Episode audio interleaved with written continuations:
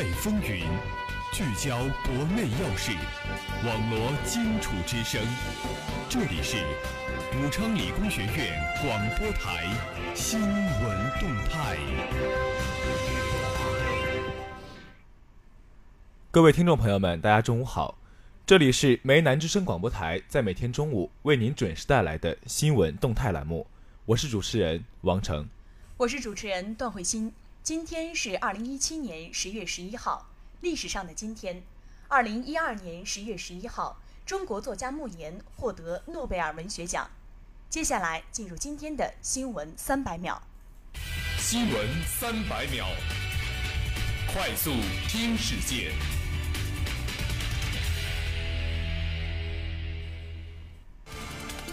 中国创新成为全球进步的新动力源。农业供给侧改革政策体系加速形成，突出绿色生态。张高丽表示，努力举办一届精彩、非凡、卓越的奥运盛会。刘奇葆表示，刻画时代典型人物，描绘民族卓越风华。我国三处古代水利工程申报世界灌溉工程遗产成功。中国游客倒逼国外改收款习惯，当地居民享福利。加利福尼亚州森林大火蔓延。十一人死亡，百余人失踪。雄安字样在企业名称核准中将被特殊保护。日本神户制钢被曝造假十年，三菱、丰田等均受波及。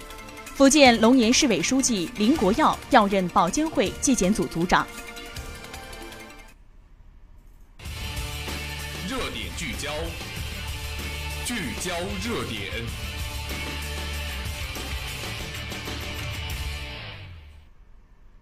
首先，让我们共同关注国际新闻。德国外长表示，美国若退出伊核协议，世界将会变天。德国外交部部长西格玛·加布里尔八号表示，如果美国退出伊核问题全面协议，世界将会变天。不过，德国仍将遵守这一协议。德意志新闻社援引加布里尔的话报道说：“我非常担忧，美国可能在下周退出伊核协议。”加布里尔指出，如果美国退出协议，美伊关系将更加复杂。将伊朗视为发展核武器的国家，不会给任何一方带来利益。此外，这一举动将给全球安全带来新的威胁，因为这意味着美国用强权法则代替了法律规范。对我们来说，这是巨大的危险，因为美国如果采取这一举动，世界将会发生改变。加布里尔说道。美国总统唐纳德·特朗普自竞选开始，一直对伊核协议表态强硬，指称伊朗不符合协议精神，并频频威胁退出协议。今年以来，美国相继出台延长对伊制裁期限、限制伊朗人进入美国等措施。不过，美国迄今未能提供证明伊朗违反协议。伊朗方面一直坚称完全遵守协议。八月底。国际原子能机构再次发布报告，同样认定伊朗履行了协议。根据美国法律规定，美国行政部门需要每隔九十天向国会提交评估报告，确认伊朗是否履行伊核协议承诺。今年七月，特朗普向国会证实，伊朗首诺履行伊核协议，他定于本月十五号前做最新说明。一旦特朗普认定伊朗没有履行协议，美国国会将会在六十天内决定是否恢复此前被终止的对伊制裁，继而可能导致伊核协议被撕毁。更有分析人士指出，协议的撕毁会引发军备竞赛，加剧中东地区紧张局势，对朝鲜核问题的解决起到负面示范效应。接下来，让我们来共同关注国内新闻。李克强表示，深化医改优化配置，保障人民健康。国务院总理李克强昨日主持召开国务院常务会议，听取国立医院综合改革和医疗联合体建设进展情况汇报。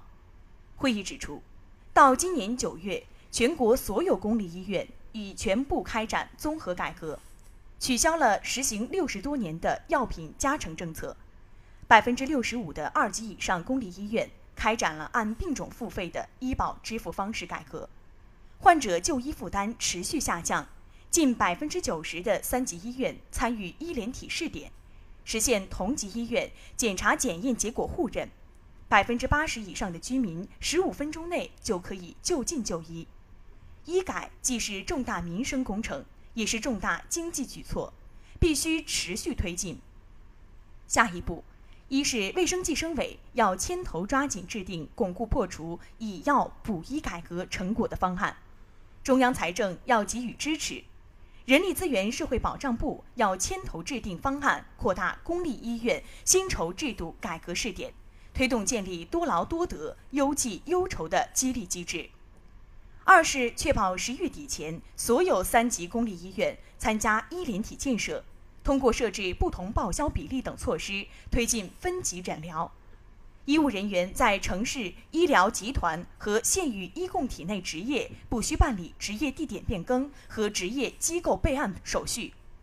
三是有关部门要集中力量开展疑难高发癌症治疗专项重点攻关。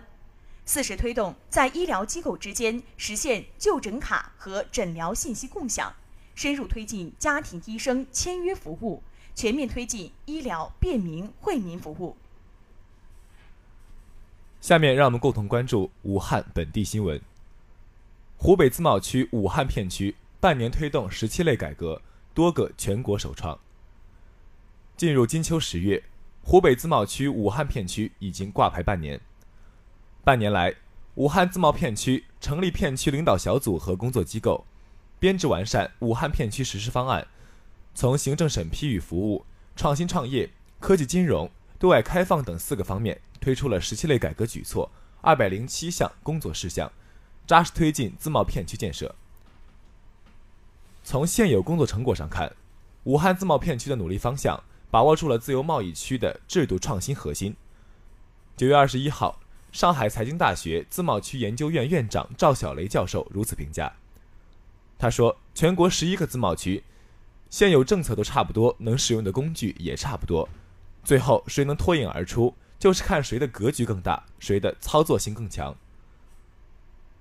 自由贸易试验区是深化改革的空间载体，不是政策洼地，而是改革高地。武汉自贸片区建设以来，始终坚定不移地深化改革，面对国家赋予的使命，体现武汉作为。接下来，让我们共同关注校园新闻。武昌理工学院学工处召开退伍学生座谈会。为解决退伍军人军训期间课程、学分等相关问题，我校学工处于十月十号晚在学工处办公室开展座谈会，旨在解决退伍军人的学习等问题，帮助其更好地融入到校园学习生活中去。此次座谈会由校党委副书记王海涛、通识素质教育学院党总支常务副书记李曼主讲，参加人员为部分参加军训的退伍军人。据了解，今年针对一七级新生军训训练，武昌理工学院首次尝试有退伍大学生担任军训的教官。四十多名军训教官都是来自于我校的在校大学生，但近期有部分的退伍军人学生反映，在校园生活当中遇到了一些困难。军训期间，教官因训练新生没有时间报名参加选修课，加上老师没有人员名单，不了解实际情况。拒绝其上课。新老学生入伍期间课程有变，课程与两年前不符，在教务处系统中显示的是挂科的状态，使得学分不足，致使有些退伍军人复学后面临重修的问题。新学期使用蓝墨云班课 APP，因上课考勤和活动经验值会直接关系到最终的结课成绩，但由于退伍军人学生训练学学生。无法参与考勤，在蓝墨云班课上的经验是全班最低分，向老师反映也解决不了的问题等，退伍军人学生纷纷就自己遇到的问题做出了反应。王海涛书记和李曼副书记也对同学们的问题一一做了记录。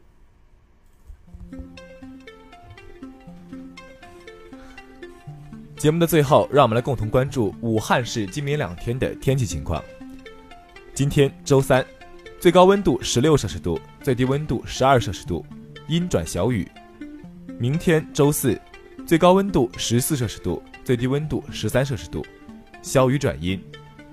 以上就是本期新闻动态的全部内容。